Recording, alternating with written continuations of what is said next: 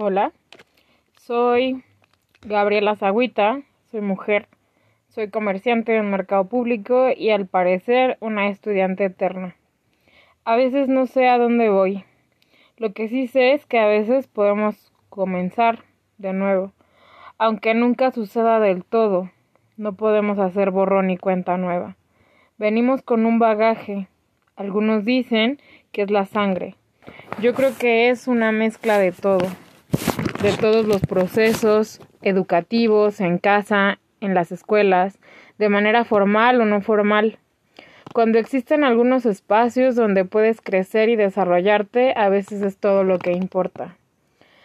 Mantener la calma, mantener la paz, mantener la cordura, a veces es muy complicado. Mantener la paz. Alguien me dijo hace algunos días que existen dos clases de estrés el que te paraliza y el que te hace que te muevas, aquel que te da energía para poder hacer las cosas que necesitas hacer. Cada seis meses.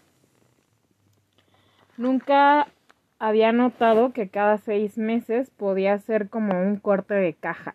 Es decir, empezar como si fuera enero, tal vez y mirar el pasado y mirar dónde estoy parada ahora y hacia dónde voy. Y darme cuenta que a veces eh, eso era todo lo que necesito.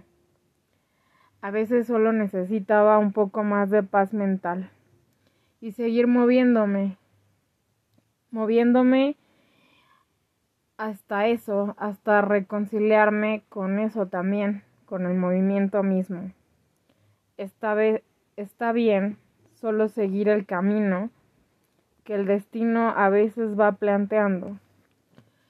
Yo definitivamente creo que hay situaciones que a veces damos por sentado, como por ejemplo la risa de un niño, que igual suena cliché, pero es parte de... A veces también damos por sentado llegar a casa y que tu perro te mueva la cola. A veces damos por sentado esas amistades que tienen tantos años ya contigo que tal vez no necesitas decir una sola palabra y ellos ya saben exactamente lo que estás pensando y que necesitas hablar una cerveza o lo que sea. Quiero decirte que este mes, julio, a mí me ha representado como este, este cierre de caja, ¿no? Este cierre de caja de ver hacia dónde voy y ver qué he construido y hacia dónde quiero llegar. El tiempo es el único que no se pausa y que sigue caminando. A veces tengo miedo y la ansiedad me paraliza. Vivir con ansiedad generalizada en la Ciudad de México es como estar en un deporte extremo constante.